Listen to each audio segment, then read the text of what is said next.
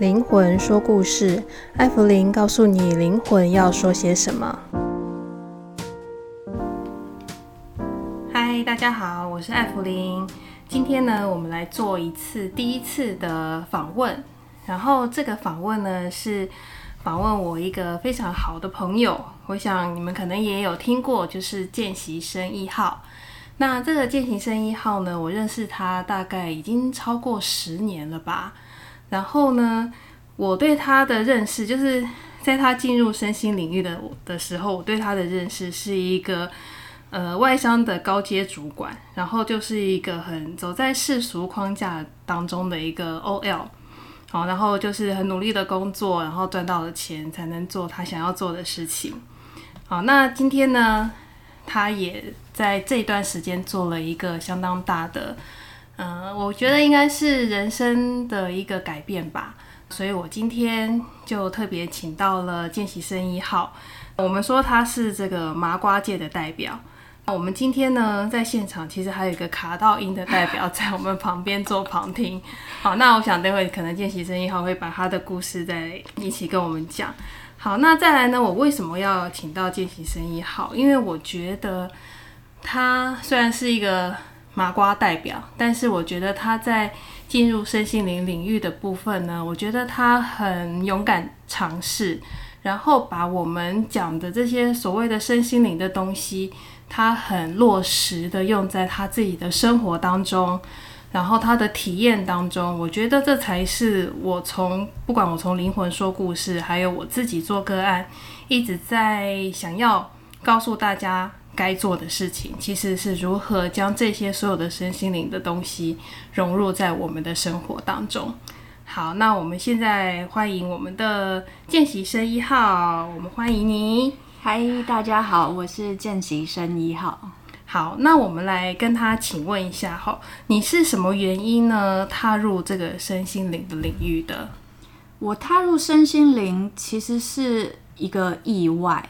因为这不是我人生规划当中，我从小其实是对那种神秘学很好奇的人，所以我相信有外星人，或者是有一个看不见的世界，但是我并没有说我要去研究身心灵，或者是踏入这个领域，而且我在我原本字典里面没有身心灵这三个字，只有灵，嗯、就只有神鬼、外星人、看不见的世界、嗯、算命。塔罗占星这一种，所以这是很普遍价值的这个身心灵的一个想法。对，刘宝杰老高 这一种东西，嗯，是。那会接触身心灵，是因为在二零一八年，我跟我的三三个在从大学就认识的姐妹，我们去日本河口湖玩，那是为了其中一位朋友做告别单身之旅。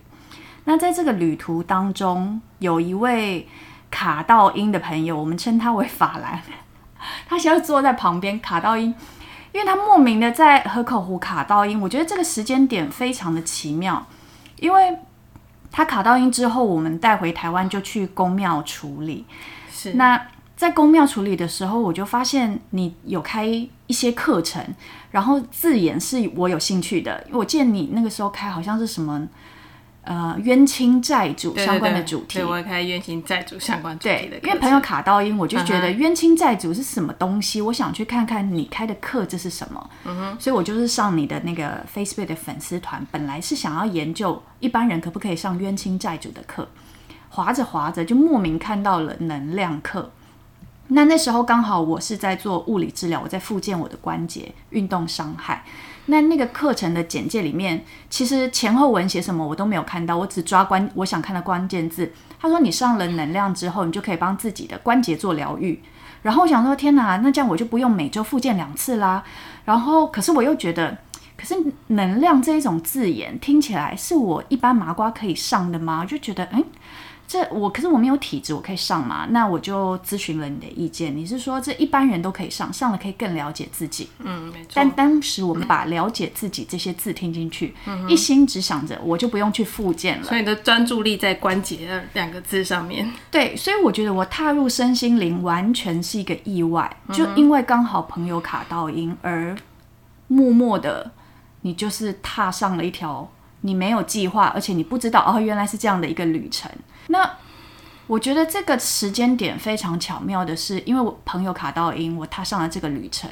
那另外旅途中的两位朋友，在这个时间点，因为我们亲眼目睹了这一切，所以原本不相信有这种未知世界的朋友，他开始也去相信这个世界上有不一样的一些。世界吗？还是能量未知的东西存在？嗯，会有另外一个不同的世界，跟我们是平行的宇宙。对，所以我觉得怎么开始的，每一个人好像有一个自己的时间点。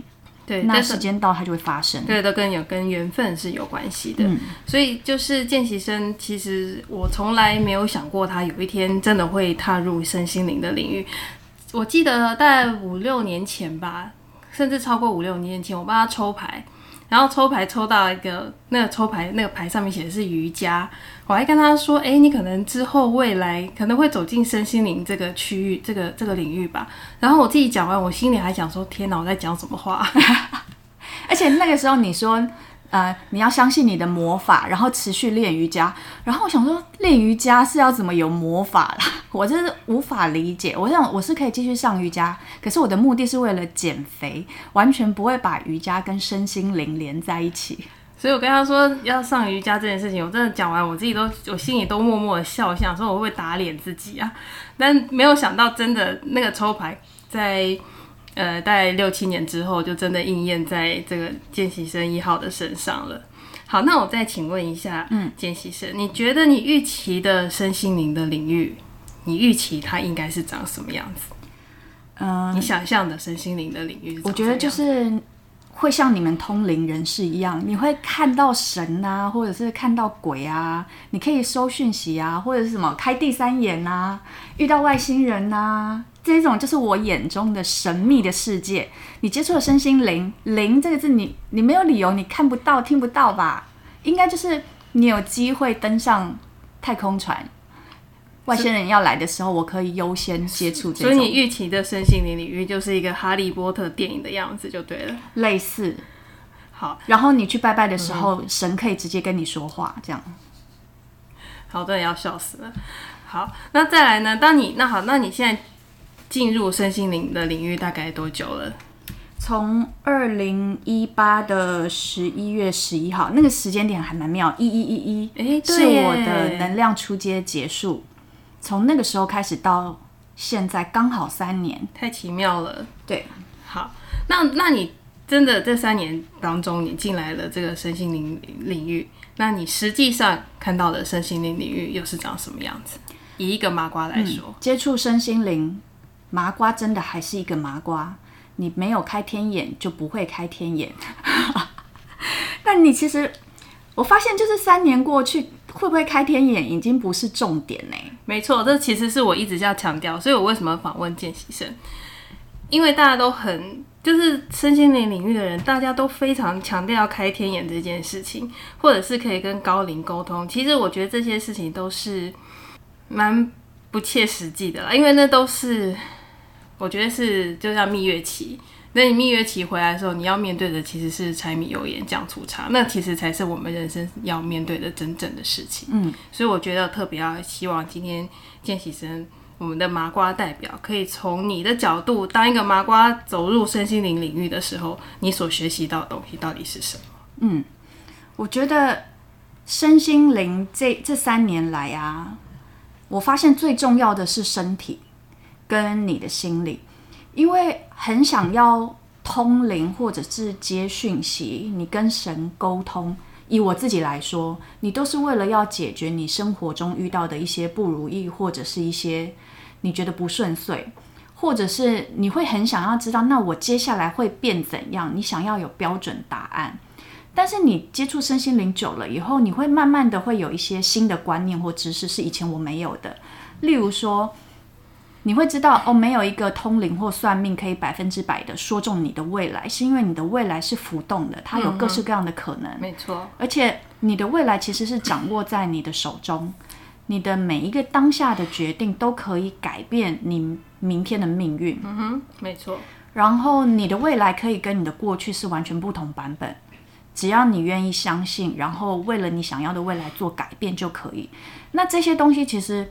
你有没有开天眼都不重要了，而是你要怎么在你的每一天的日常生活中去观察，然后去做调整。那这个是比较实用的，因为就算你开了天眼，那你会恐惧的人，你还是会恐惧啊。那你看到鬼更害怕的话，那我要怎么面对我生活中那些你未知的恐惧嘞？所以这三年来，开始会莫名的去观察你生活中出现的人事物。那以前我出国玩就是一个吃东西、买东西开心就好，可是你接触了身心灵，不知道为什么，你开始在旅途中会有。体悟，而且你的旅途中发生的事情会变成跟以前不太一样。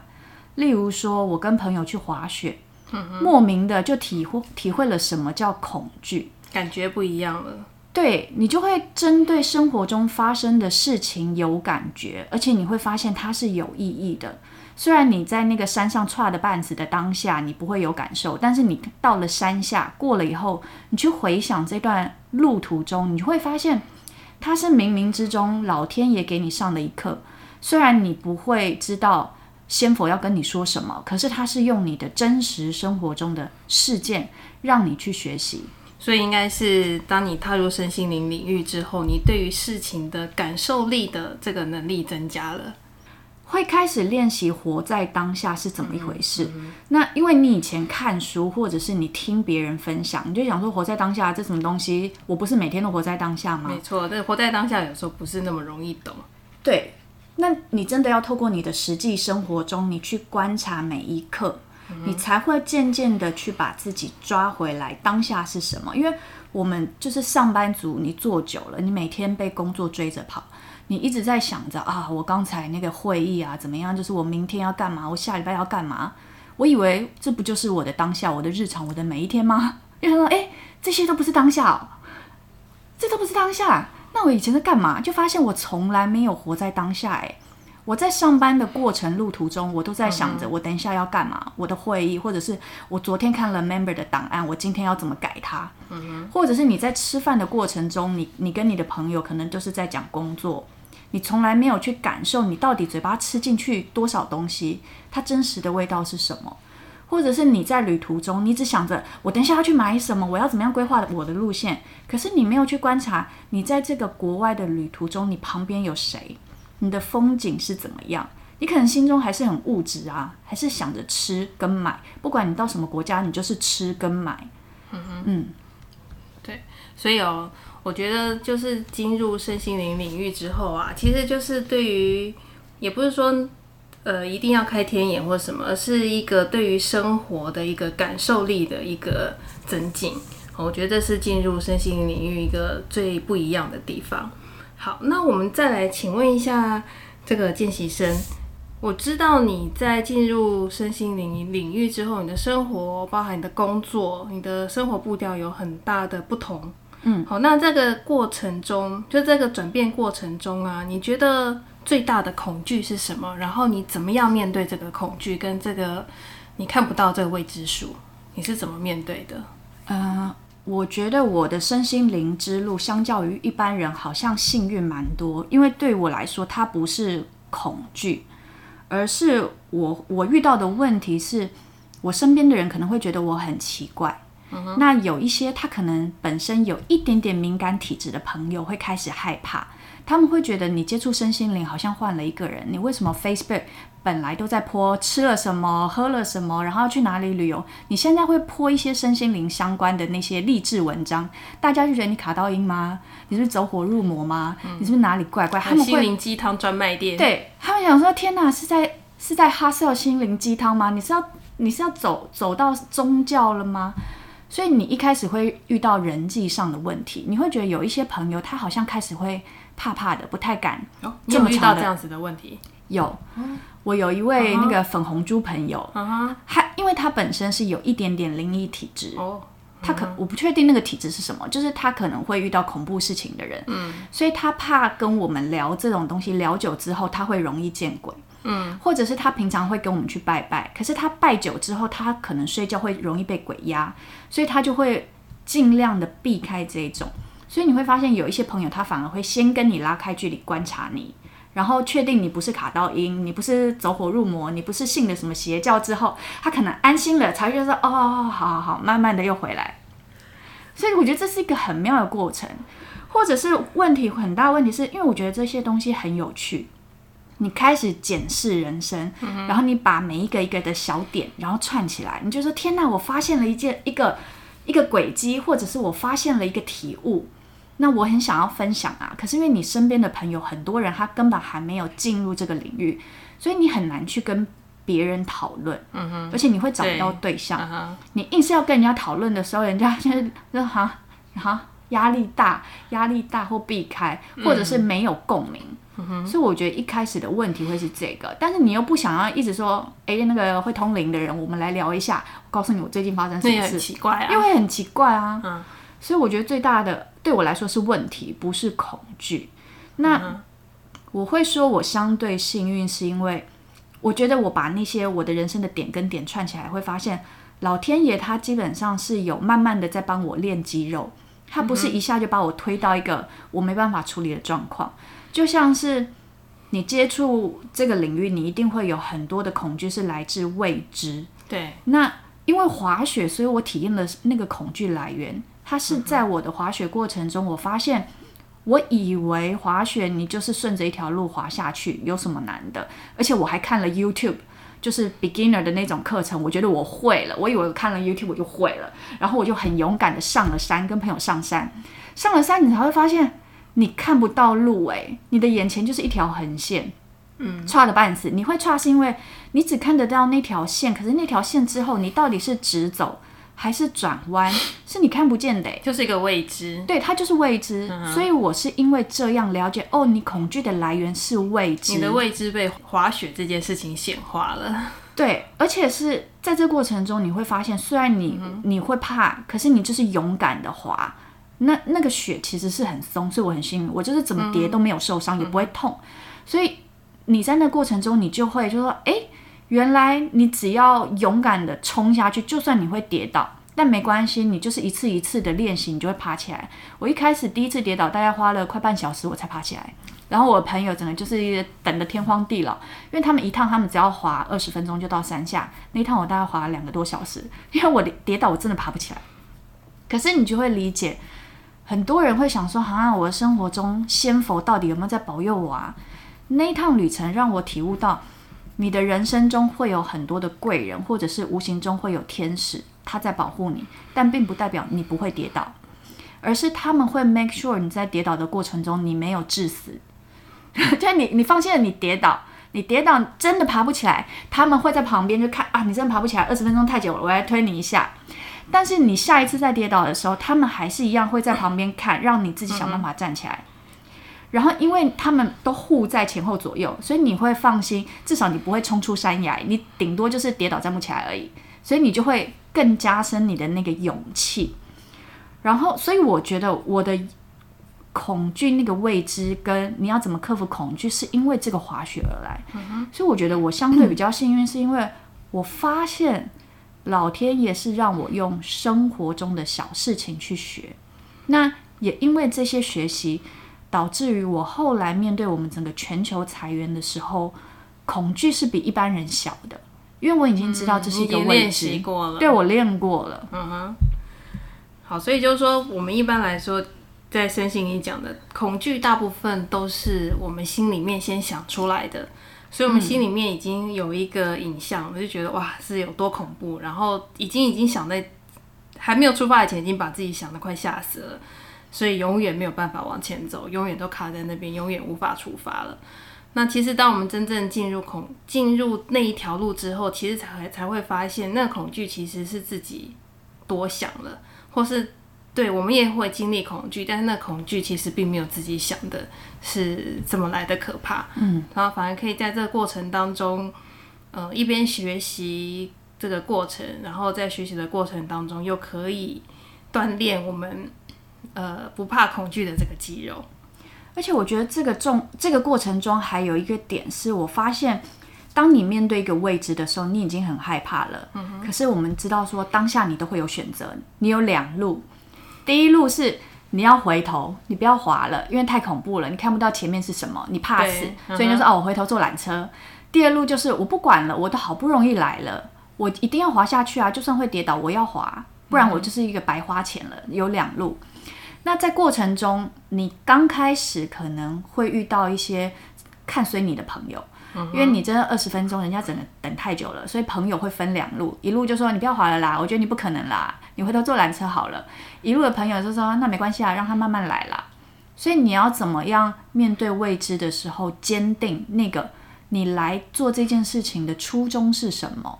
因为如果我忘记我是来滑雪，我就是想来学的话，我可能会真的太害怕，我就回去坐缆车，那我就没有办法体会。我原本要来的这趟目的，所以我们刚刚那个健行生一号呢，从滑雪当中看见了这个如何面对恐惧的真谛。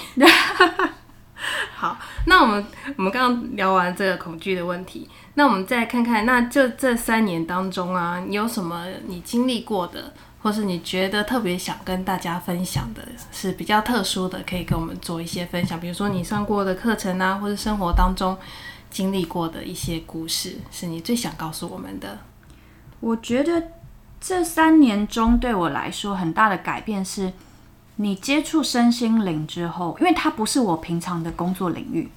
我们平常工作接触的就是行销相关的人员、广告或者是媒体。那接触身心灵领域的人，他其实各式各样，所以他突破了我们原本的。生活圈、泡泡圈，你去看到各式各样的生活的可能，各式各样的生活形态，还有不一样的生活背景的人。那因为他们，所以他们分享的讯息都是我以前没有接触过的，包含了所谓的网红。以前我们接触网红就是那些时时尚彩妆，然后旅游美食。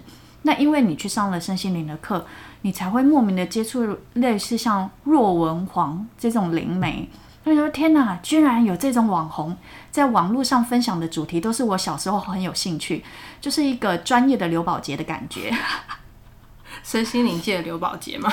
对，他的主题各式各样，嗯、但是又很接地气，很生活化。嗯、对。那我觉得这这这个过程中上的课，我去上了他灵魂改造座谈会，我觉得是一个还蛮值得大家参考的一个课，因为灵魂改造一开始大家会觉得跟灵有关。好像又回到我原本很喜欢的那个外星人神秘事件，可是你去发现，这个其实不是所谓的什么神秘学，它是一个脑神经科学、物理学这种东西。那你怎么样去运用你的左脑、右脑去开启你的想象力？怎么样去检视你过去经历的那些你放不下的，不管是情绪啊、伤痛啊也好，你怎么样去回到那个点？你怎么样去疗愈、释怀、放下？因为你要去找到那个潜意识中过去藏的那些东西，基本上是不容易。对。那它是让我比较清楚的知道，这个东西基本上是科学。嗯哼。然后它是有方法、有步骤。对。你真的不需要开天眼，麻瓜你也可以。因为我们以前就会觉得，你要帮自己催眠，那除非你是什么专业的人士，或者是你通灵的，是没有。他更让我相信，你一般人你都有能力去疗愈你自己，去探索你自己的问题，然后你要怎么样创造你想要的未来，这些东西真的都不需要会通灵。嗯哼，好。那我们谢谢今天这个见习生一号告诉我们最重要一件事就是学习身心灵不一定要通灵就是麻瓜也可以在身心学在这个身心灵界里面一样可以学习的很好。我们今天谢谢见习生一号我们还有第二集的呃访问会在下一次做继续。今天谢谢见习生一号谢谢。